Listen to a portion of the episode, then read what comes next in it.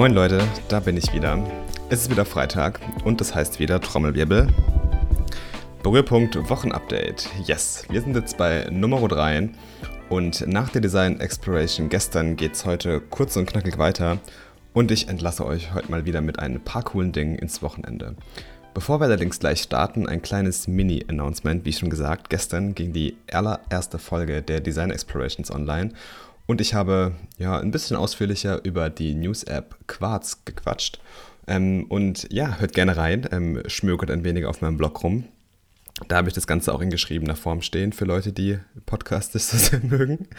Und ähm, ja, jetzt würde ich sagen, genug Eigenwerbung. Und ich würde sagen, wir starten jetzt mit dem dritten Berührpunkt Wochenupdate. Dabei starten wir gleich mit ein paar coolen Designentdeckungen, die ich gemacht habe oder auch Neuigkeiten aus der Designwelt. Irgendwie bürgert sich das anscheinend dazu ein, dass am Anfang Design kommt. Jedenfalls habe ich diese Woche was relativ krasses gemacht. Ich habe nämlich nach gefühlter Ewigkeit mein Adobe Creative Cloud Abo gekündigt. Warum? Einfach weil ich kaum noch Adobe Apps benutze und ähm, mir der Preis dann am Ende einfach zu teuer war für das komplette Abo. Es gab mal eine Zeit, da habe ich echt wirklich jeden Tag Adobe-Apps genutzt und mit denen eigentlich überall gearbeitet.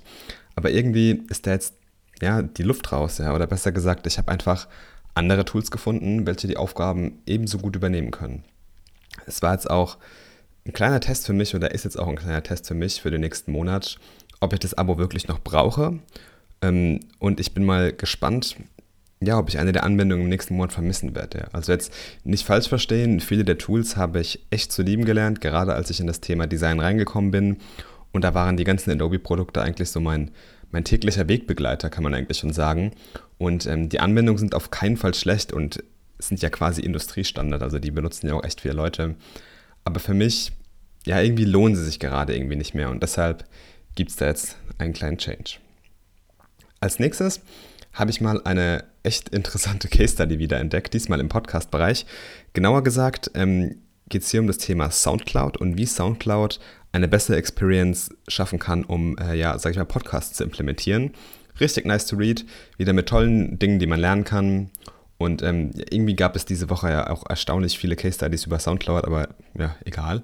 Ähm, weiter es dann noch mit einer meiner Lieblingsseiten, was UX und Design im Allgemeinen angeht, nämlich der Nielsen Norman Group.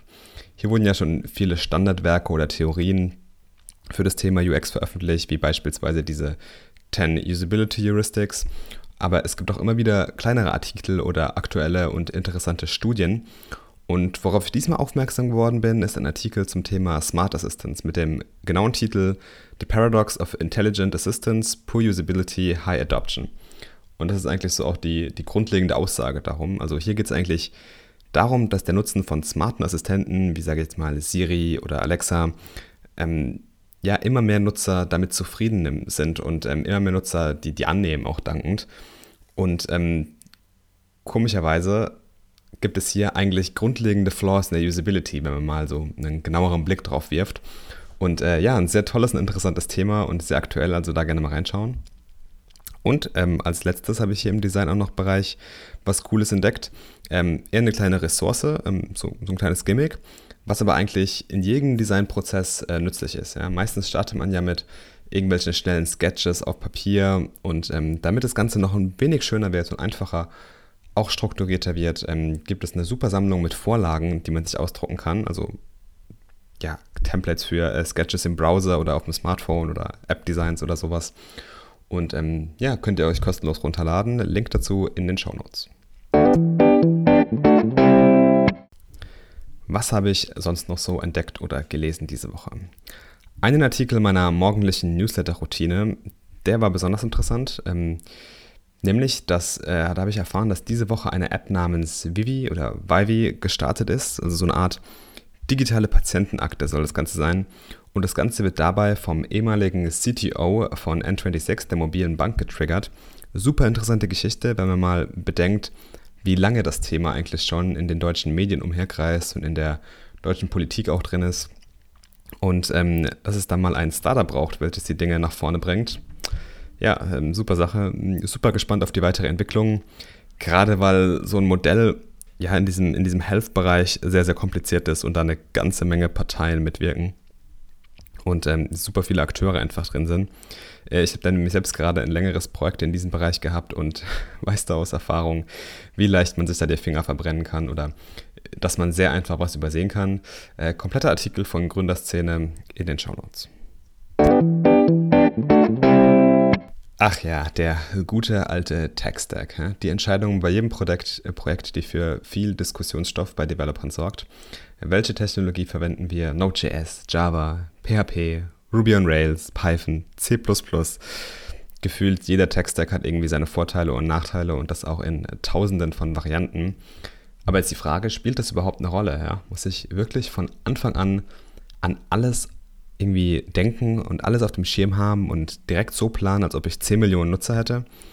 Dazu habe ich ein super Video geschickt bekommen, einfach weil es mich auch immer wieder betrifft und äh, mich gerade bei Side-Projects ich auch immer wieder über den, über den Tech-Stack nachdenke und gefühlt die Dinge zehnmal verwerfe und wieder neu anfange und am Ende bringt es irgendwie gefühlt gar nichts. Ja? In einem zehnminütigen Video gibt es äh, gute Einblicke und ähm, Fragen, über die man mal nachdenken sollte, wenn man das nächste Mal nach einem guten Text-Deck sucht.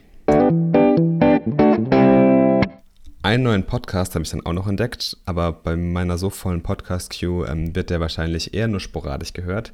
Nichtsdestotrotz sollte er erwähnt sein, nämlich der Product Hunt Podcast, beziehungsweise Product Hunt Radio heißt das Ganze klassisches Interviewformat mit bekannten und unbekannten Gesichtern bzw. Stimmen aus der Product Hunt und auch aus der Indie-Maker-Szene.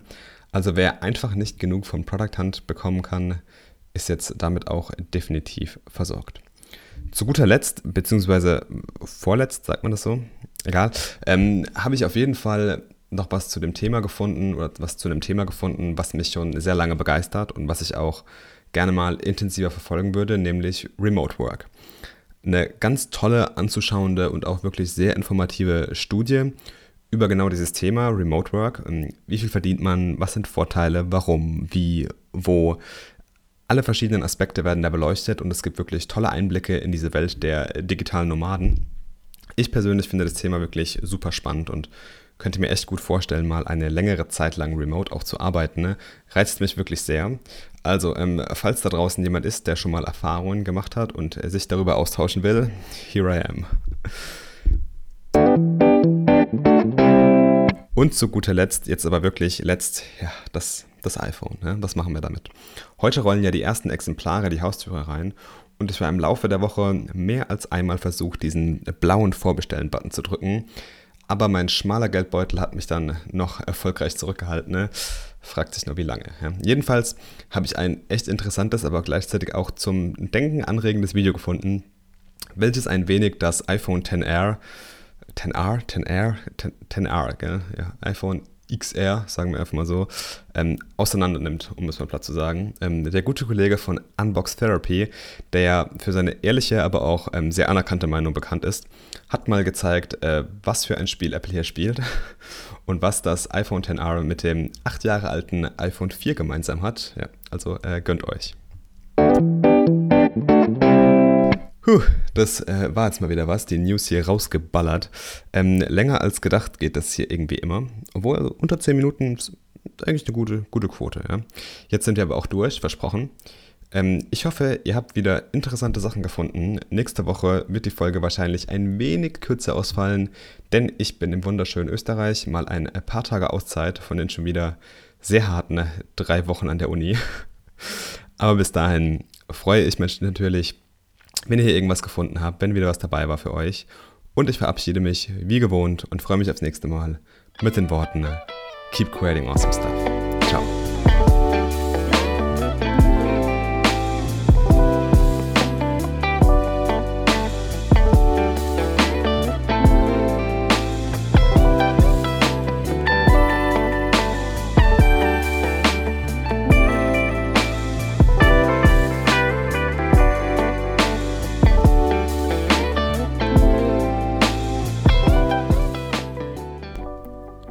Berührpunkt wird produziert von Marvin Westenzell. Dieser Podcast ist eine eigenständige Entwicklung und Produktion, welche in keinster Weise durch finanzielle Mittel oder Sachmittel in irgendeiner Form unterstützt wird. Wenn dir der Podcast gefällt und du ihn unterstützen willst, würde ich mich über eine positive Bewertung auf iTunes sehr freuen. Erzähle auch gerne deinen Freunden und Kollegen davon und teile es. Bei Fragen, Feedback, Anregungen oder auch Kritik gerne per Mail an hello at marvinmessenzähl.com oder direkt auf Twitter oder Instagram an yomarvin, y-o-o Marvin, klein und zusammen. Meinen Blog findest du auf marvinmessenzähl.com. Dieser Podcast wird auf allen üblichen Podcast-Portalen veröffentlicht.